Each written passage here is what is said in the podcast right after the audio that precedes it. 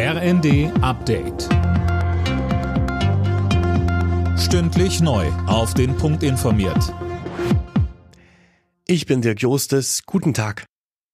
Nach dem Ende der Feuerpause in Nahost gehen die Kämpfe zwischen Israel und den Hamas-Terroristen weiter. Aus Teilen des Gazastreifens werden wieder heftige Kämpfe gemeldet.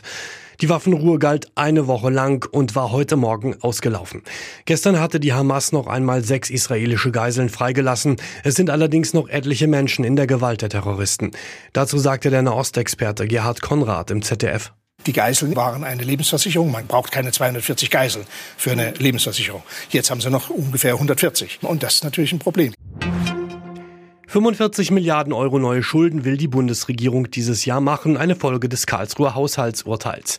Der Bundestag hat heute erstmals über diesen Nachtragshaushalt debattiert. Die Ampel will die Schuldenbremse nochmal aussetzen. Nächstes Jahr soll sie aber wieder eingehalten werden. Noch mehr Schulden bei stark gestiegenen Zinsen, das sei nicht der richtige Weg, so Finanzminister Lindner. Wir werden auf der Ausgabenseite umschichten dafür, dass wir Zukunftsinvestitionen und bedeutende Vorhaben der Koalition realisieren, werden wir andere überkommene, heute nicht mehr notwendige Ausgaben depriorisieren. Die Weltklimakonferenz in Dubai geht in den zweiten Tag. Dabei werden heute zahlreiche Staats- und Regierungschefs erwartet. Auch Kanzler Scholz kommt in die Vereinigten Arabischen Emirate. Zum Start gestern hatte die Konferenz einen Fonds beschlossen, der ärmeren Ländern bei der Bewältigung von Klimaschäden helfen soll. Eine höhere Lkw-Maut und mehr Mindestlohn in der Pflege, das gilt ab heute in Deutschland. Der Dezember bringt zahlreiche Änderungen mit sich. Am 10. Dezember tritt auch der neue Bahnfahrplan in Kraft, heißt das Angebot wird ausgebaut. Gleichzeitig steigen die Ticketpreise.